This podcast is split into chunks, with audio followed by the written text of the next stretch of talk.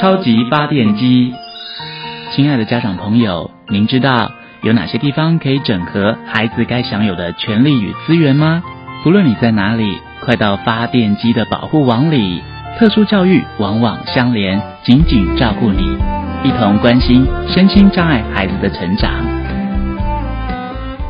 Hello，大家好，我是 Bobo。今天的超级发电机，我们特别邀请到台中市想想辅助科技协会的督导王俊凯先生来跟大家介绍协会的相关服务。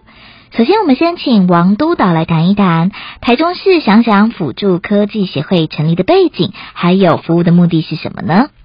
想想的话，成立到现在啊，大约一年半的时间，主要呢是一个强调系统性沟通训练的一个协会。目前的成员呢是由语言治疗师、特教老师，还有职能治疗师跟相关的人员组成。最主要呢是希望能够运用辅助科技，还有辅助沟通系统的相关的策略、服务、设备跟介入计划，来改善呢特教生面临的这些相关的问题。希望呢提供一个学术跟实务应用交流的一个学习的平台。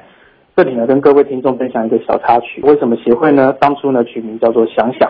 那最主要是因为当初在成立的时候啊，刚开始呢，大家呢对于这个名称呢还没有一个共识。问每一个成员呢，每一个人都说再想想啊，所以后来呢，我们就真的变成这个想想了。第一个想呢，其实是呃，我们希望呢能够对身边的人呢去发挥一个影响力。第二个想呢，是让身边的人呢提供对我们的一些相关的回响，形成一个比较正向的循环。所以我们协会本身呢，其实是有一个标语。这个标语呢是从心想起，共享关系。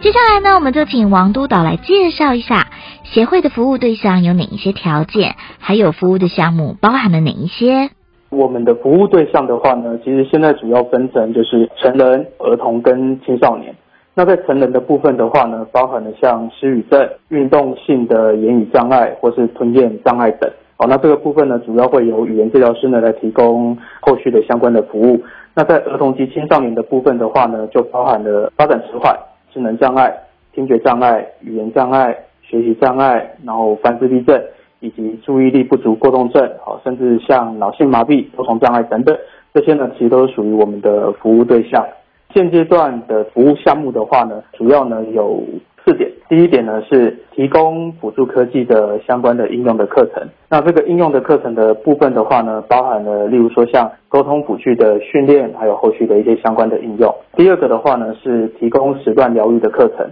那时段疗愈的课程的话呢，哦，以目前提供的服务的项目包含了认知学习、语言治疗、物理治疗、职能治疗，还有一些像沟通训练的相关服务。第三个部分呢是属于真人课程。那真人课程的话呢，其实主要呢分成对家长以及对专业人员好提供像成长课程或者说精进课程等。那第四个的话呢，就是寒暑假的一些托育的一些相关的服务。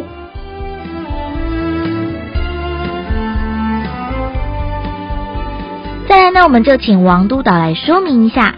平时呢，协会会举办哪些活动与人们互动交流？另外，在未来有哪些计划？目前协会的话呢，我们从去年到现在呢，陆陆续续呢有办理一些相关的课程。课程的部分的话呢，我们分成三个不同的等级。那首先呢是 Level One 的课程。那 Level One 的课程的话呢，主要呢是针对家长以及专业人员哦，提供基础的一个卫教的一个课程。哦，例如说，像我们目前办理一系列哦的课程的名称呢，是属于乐在沟通打造数位方向盘的课程。那这一系列的课程呢，它是针对不同的障碍的类别，哦，例如说像半自闭症者、听障、脑麻痹，针对他们在辅助科技应用上的一些相关问题呢，我提供一些相关的一些研习上面的一些资讯。第二个呢是 Level Two 的课程。那 Level Two 的课程的话呢，就是家长及专业人员的一个精进工作坊。希望透过 Level Two 的课程呢，去带领家长或是专业人员，从研习的过程当中呢，去产出一些可以使用的，例如说小工具啊，或是说辅具啊，例如说我们现在有办理像 DIY 特殊开关改装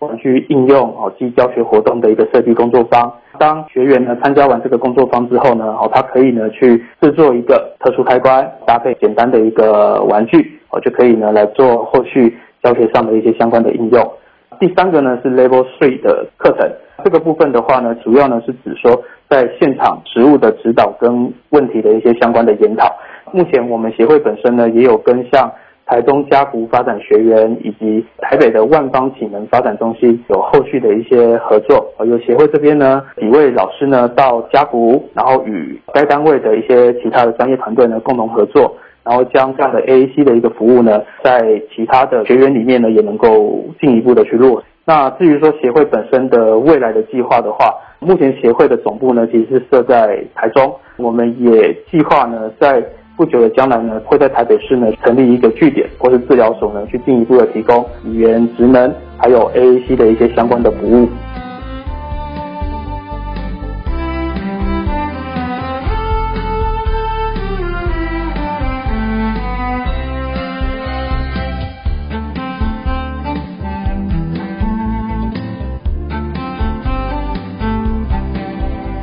如果民众有任何的需求或者是问题，关于台中市想想辅助科技协会的联络方式是：协会的地址呢是在台中市南屯区黎明路一段两百八十三号。那协会的电话呢是零四二四七零零一八九。那如果各位想要进一步去了解协会的相关的资讯的话呢，其实只要在呃 Google 或是雅虎的搜寻上面呢去搜寻想想辅助科技协会。那上面呢，其实都有网站或是社群呢，可以进一步的去认识我们。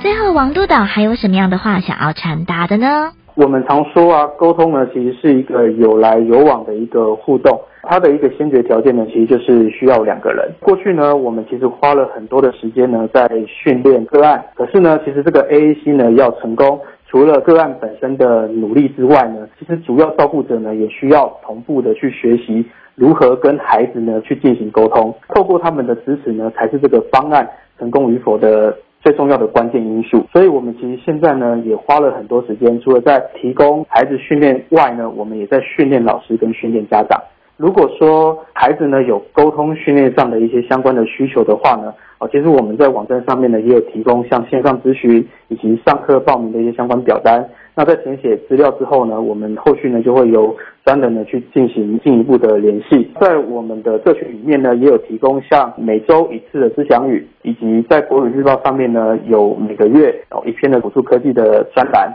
那这一些呢都可以帮助各位呢去认识辅助科技呢在特教生上面的一些相关应用。最后就是说，如果各位呢对这个领域呢有兴趣的话，欢迎加入我们这个团队呢，大家一起努力。